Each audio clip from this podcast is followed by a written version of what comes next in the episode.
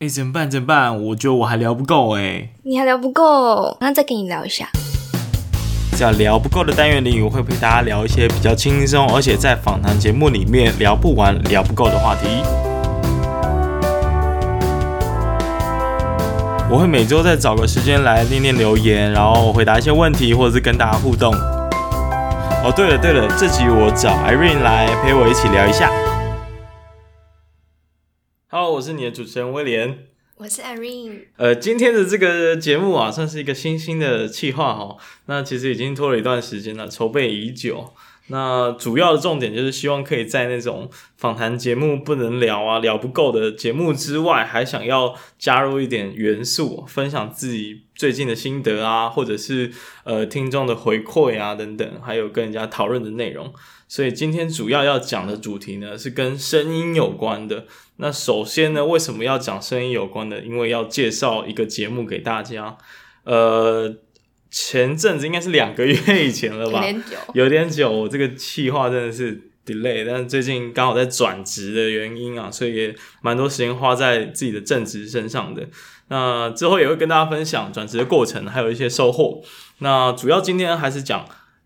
论男他在两个月前发起的这个企划叫做“我想向我的粉丝介绍你”，那所以他有发起了这个活动，有二十七个 podcast 的节目创作者，他们会在他们节目互相分享内容。那我抽到的节目呢是听音辨位，呃，主持人是脸男跟杨，我不知道大家有没有听过。那我的节目是被杨的另外一个节目给抽到，是 Sex Chat 谈性说爱。那他已经在应该半个月以前就已经上架了，所以我真的是有点 delay。不过他跟我玩了一个游戏，我觉得蛮不错，大家可以去听听看。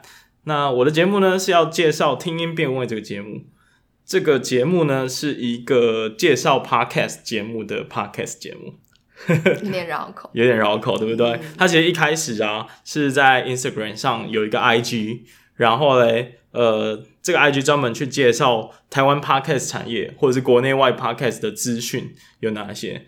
然后后来杨就去邀请呃这个 IG 的这个创作者脸男呢，呃来做一个 Podcast 的节目，然后把他的这些 IG 的内容变成一个声音的形式。那其实节目效果我觉得还不错，我算是蛮忠实的听众，我从第一集开始每一集我都听得非常的过瘾。那我来讲讲我对他们两位主持人的感觉。哈，你先讲杨好了，因为你对杨应该是有有稍微在听他们的节目的。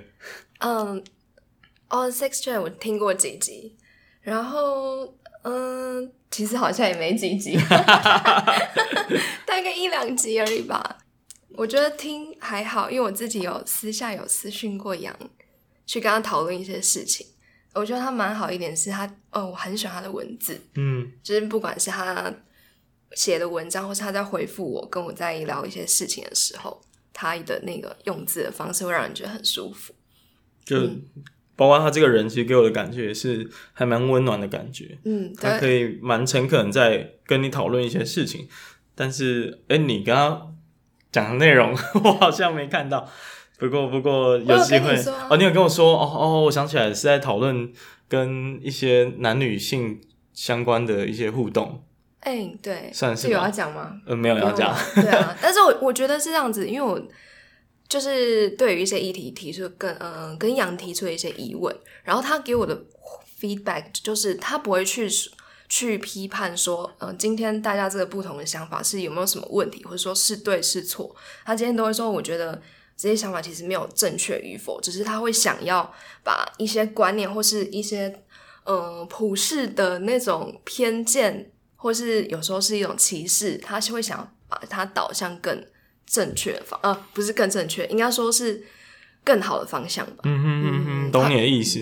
我觉得他们节目就是理性跟感性的存在，因为杨听起来就像你刚刚说是一个蛮诚恳、蛮温柔的人，然后对我来说他就是一个感性的存在。那理性的存在就是我等一下想讲的，就是脸男这个人了。然后据我了解，虽然我没有跟他见过面，因为我本身在高雄，但是据我的呃侧面的听到的消息呢，他其实好像才大三吧。就是一个超级年轻人哎，就是不知道在干嘛哎，很棒的年轻人，很棒的年轻人，不知道在干嘛。大三，大三不就是要去，就是要去耍废吗？就是，对，没错。对啊，就是做一些很北气的事情。想想我大三，对啊。然后他就竟然来做 podcast，然后算是一个蛮可敬的这个资讯的来源，但是同时也是竞争对手。没有，我觉得大家这个声音产业就是互相帮忙。那我其实很喜欢他们的节目，有一个很大的因原因，就是因为他们很认真，尤其是脸男，他花了非常多的时间去听国内国外的节目，然后去每周筛选有哪一些节目的内容是很很有意义、很不错的。所以我觉得这样子的类型其实会让所有的创作者还蛮期待，说有一天可以被脸男选上。那你有被选上吗？我目前还没有，还没事。脸男听到了吗？听到了吗？赶快认真听我的节目好吗？我今天才知道，原来那个就是听一边位的 Instagram 原原本只有脸男诶。对，原本只有脸男，其实现在也还只有脸男。哦，是哦。只是杨邀请他来做这个节目。然后，所以他就一口答应，他们就开始一起做。一起哦，对，原来是这样。所以我觉得还蛮感动的是，他们从原本不认识到呃，在节目上很有默契这件事情，我觉得这也是 maybe 我们如果以后要继续搭档的话，一定要好好学习的地方。是我跟你吗？对啊，他们现在真的已经非常的有默契，然后整个节目的节奏我觉得做的很好。嗯、然后呃，也要再次恭喜他的 IG 经营非常成功。呃，据我前几天看，已经超过一千五了。嗯，对，那也是一个非常厉害的经营者。好，所以今天这个节目就经介绍到这里了。那也希望润南的这个企划能够，maybe 有一天会再整理，把二十七个节目都整理出来，给大家再一次听个过瘾嘛。嗯、那顺便帮他夜配一下，润南最近跟五罗室友的 Max 做了一个录音室，在台北，号称全台北最懂 Podcaster 的。录音室，呃，这个是还蛮难能可贵的啊，因为据我的经验呢，当我早期那时候要邀请黄杰上节目的时候，其实我就有规划说，诶，我不能在那种破破的录音室，我要去一个比较屌的地方，然后我就去找录音空间，结果没有一间录音室知道 Podcast 是什么东西。他们都是那种传统的录音室，然后就是想说你就是来录专辑啊，那种音乐啊，或者配乐什么的。然后我就那时候我跟小 P 就一起去问，然后他小 P 问的结得得到的答案就是说啊，Podcast 是什么？然后我就想说，呃，好吧，没关系，就是这可能是你们以后会面临到的一个新的机会，可是。呃，建议他还是先去听听看，对，去了解一下。不过很不幸的呢，大部分的录音室都还没有知道这是什么，所以我觉得润男做这样的事情其实是蛮有挑战性的，但是也蛮有呃大家的期待性，蛮符合大家的期待。所以之后如果去呃台北的话，或者是各位听众有要做节目的话，也都可以考虑他们空间，尤其是那种你要邀请的来宾越来越厉害的时候，你是很想去？呃我很想去啊，就是我之后去台北，一定也会邀请一些我真的很欣赏的人物的时候，我就必须要用到他的空间了，真的，总不能叫大家就是陪我一起盖棉被纯聊天吧？对，因为因为诶，你不知道吗？棉被是一个拿来遮蔽那个环境音很好的一个方式。哦，对，所以我在家录音的时候，我都哦，真的吗？把棉被盖起来，因为但是又很热，所以我会把上衣脱掉。OK，那节目就介绍到这了。那呼应这个主题哈，听音辨位在讲声音嘛，我也想要讲一下我对声音的看法。所以，呃，节目的这个这一集的节目的标题其实就在讲说，声音是填满时间缝隙的最后一粒沙。嗯、我讲一下为什么会有这个说法。好的，大家有听过那个和尚装石头和沙子的故事吗？就是呃，老和尚就问小和尚说：“诶，你可以把这个水杯里面。”的水给填满吗？然后他就装了一个呃大石头，然后然后老和尚就在问他：“那你这个水杯还没有满，你可以再装吗？”他就装了一些小石头，然后最后呢，呃，填满它的方式就是把所有的剩下的细沙给填进那个缝隙里面。那这个原本是在比喻说，我们时间的利用上要先做重要的事情，然后再去做稍微不重要的事情，再去做零碎的事情。它原本是这样的比喻的，但是我觉得它很适合来比喻我们现在声音这个形式的内容。呃，我们的内容呢，呃，从早期的文字啊、影像啊，到后来可以在手机上看 YouTube 影片。可以看 Netflix，到现在有 Podcast 这个这个新兴的媒体的出现，我觉得是因为资讯的载体的进步跟革新吧。就是随着、嗯、呃早期我们可能只用 PC，、嗯、那那时候当然很流行 PPT，可是我们的使用情境是受到限制的，我们只能在回到家的时候或者在办公室的时候可以用电脑，所以那时候是没有办法在移动的时候去。继续吸收其他的资讯的，那时候也没有笔电，对，那时候 maybe 也没有笔电，所以吸收资讯上它的呃使用的情境就是很受限。那之后出现了手机哦，手机出现之后，大家就很习惯了嘛，像现在大家都在 YouTube 上，在捷运上或者在通勤的时候就把 YouTube 打开来看。那甚至在床上的时候，也都就是不想打开电脑，就是用那个手机来画，或者是用平板来画。所以其实就是像我刚刚讲，资讯载体的进步啊，其实会带动我们的内容会有进一步的一个进步的空间，然后我们在所有时间的使用上，可以再更更细。你就会觉得说，这好像就是刚刚讲那个水杯的故事。我们努力的，人类努力的在把我们的水杯，我们也就是我们的时间利用给填满。那声音就是最后最后的细沙了，因为我们连我们不满足于我们通勤的时候要看影片，我们现在连不能看影片的情境，我们都要听一些东西，然后来满足自己对资讯的贪婪跟欲望。那时间当然也是有利用屏障的哦，我们在。呃，通勤的时候，就像我开车的时候，我是不可能看影片的，因为这个有点危险，所以我都是会听声音。但是，呃，我就所以不同的这个内容的形式中间，其实它有一些利用的屏障。那不知道你是怎么看待这件事情？就是我觉得资讯的呃贪婪这这件事情是蛮可怕，似乎似乎没有终点的那一刹那。嗯，我觉得，因为我像我在以前。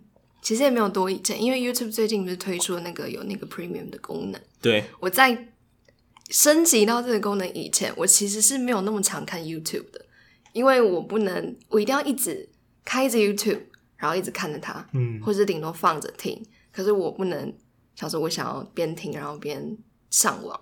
或是看其他的，maybe Instagram，或是查其他的东西，因为这样子我那个 YouTube 就会它就会停止嘛。所以其实我没有那么常看 YouTube，除非我真的有比较多时间。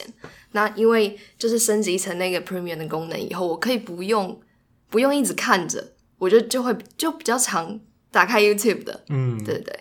然后声音的话，我讲话讲、哦、对啊，就是声音的时候，啊、其实就是一种在你没办法看 YouTube 的时候，你现在应该也会打开 Podcast 来听。嗯，对。嗯，可是我觉得，我觉得，也许还有比声音更细的东西，因为其实，哦、所以不是最后一粒沙吗？其实这个和尚和尚装石头跟沙子的故事，我有听过，嗯，但应该还有后续，是还有后续，好像装装的细沙嘛，嗯，然后老和尚就问小和尚说：“啊，你装满了吗？”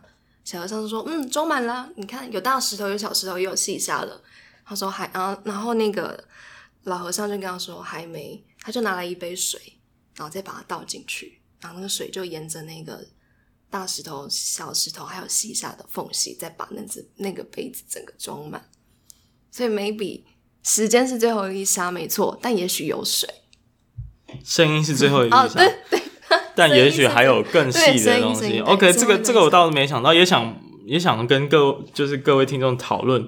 这个这个最后的东西可能是什么？那它有没有一个极限？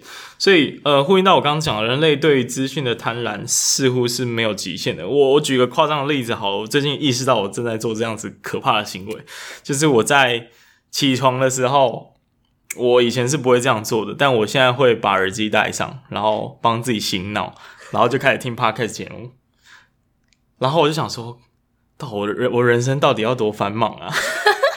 到底要多少东西塞进我的脑袋啊？我觉得有点可怕。对，但所以最近当然也很流行所谓的正念嘛，就是希望大家可以呃享受当下，不要被过多的资讯所干扰。不过这这我想就是下一个课题了。还有冥想啊？对啊，还有冥想。就是有一些人可能你一早起来是戴耳机，有一些人一早起来是他哦他呃，我知道有一些人他现在执行的目标是不要一早起来就看手机，嗯，因为你就是一早起来。呃，打开 Podcast 或是什么，戴耳机听，就是马上接受手机来接受新的资讯嘛。然后有一些人他是选择一早起来不碰手机，他要先冥想，或是 maybe 执行那个什么正念的练习。对、嗯、对，就是一种净空资讯的动作。嗯，因为可能你一开始，可能早上开始上班之后，你就脑袋又停不下来，嗯哼哼哼哼，然后就一直。所以我想大概也会衍生出一种。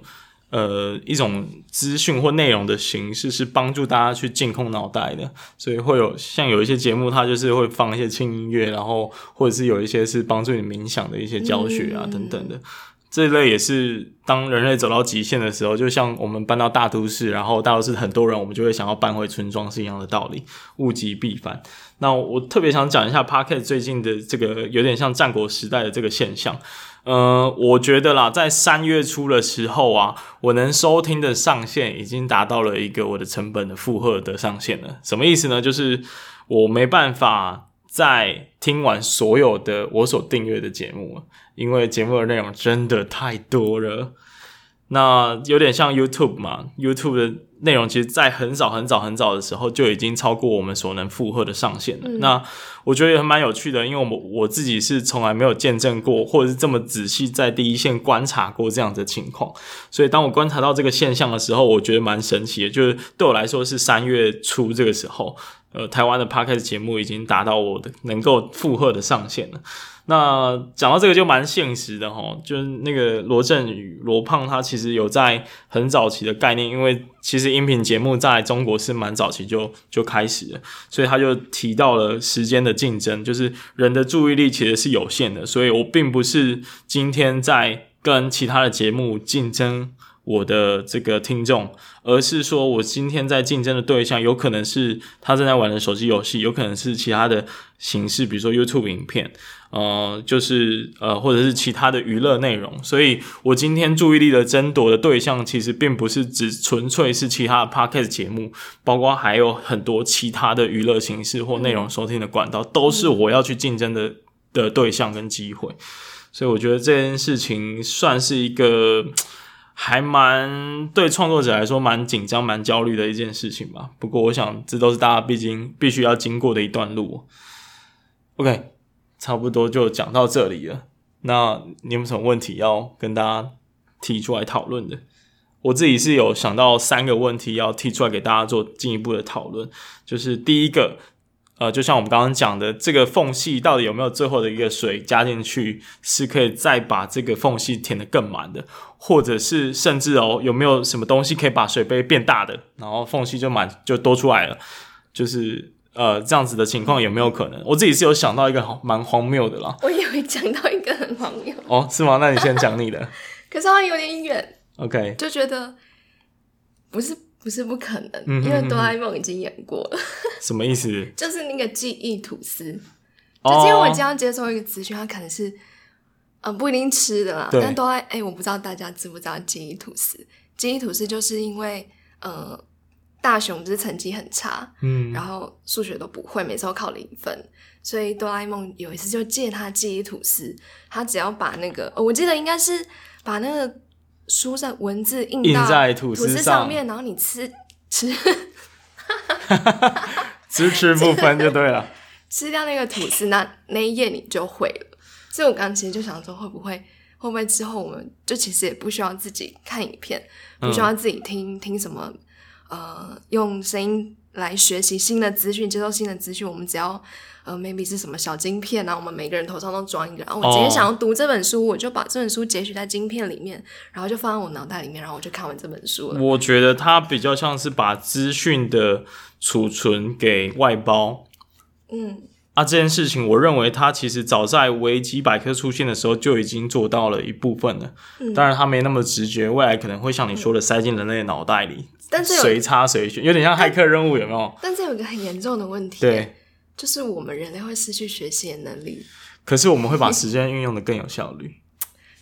这是我我的、嗯、我的观察啦，因为就就取早期来讲，我们不是都要背课本吗？可是到现在这个时代，谁还觉得背课本很重要？应该是懂得去把。记忆的储存体拿出来利用的这个能力才是更重要的。嗯，对，所以其实维基百科很多知识都查得到，但是我们会不会去查这个知识？也就是说，资讯本身的储存已经可以外包的情况下，其实就有点像水杯的例子。我们把水杯的这个沙子。变更小，我们把石头变得更小，哦，或者是用其他的方式来比喻，我不清楚。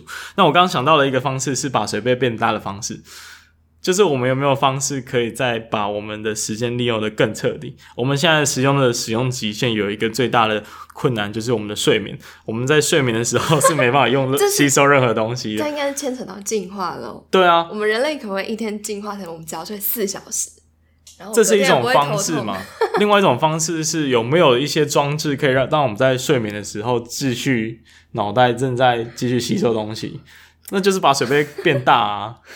脑袋好辛苦，对，脑袋很辛苦，想要多睡个四小时都不行。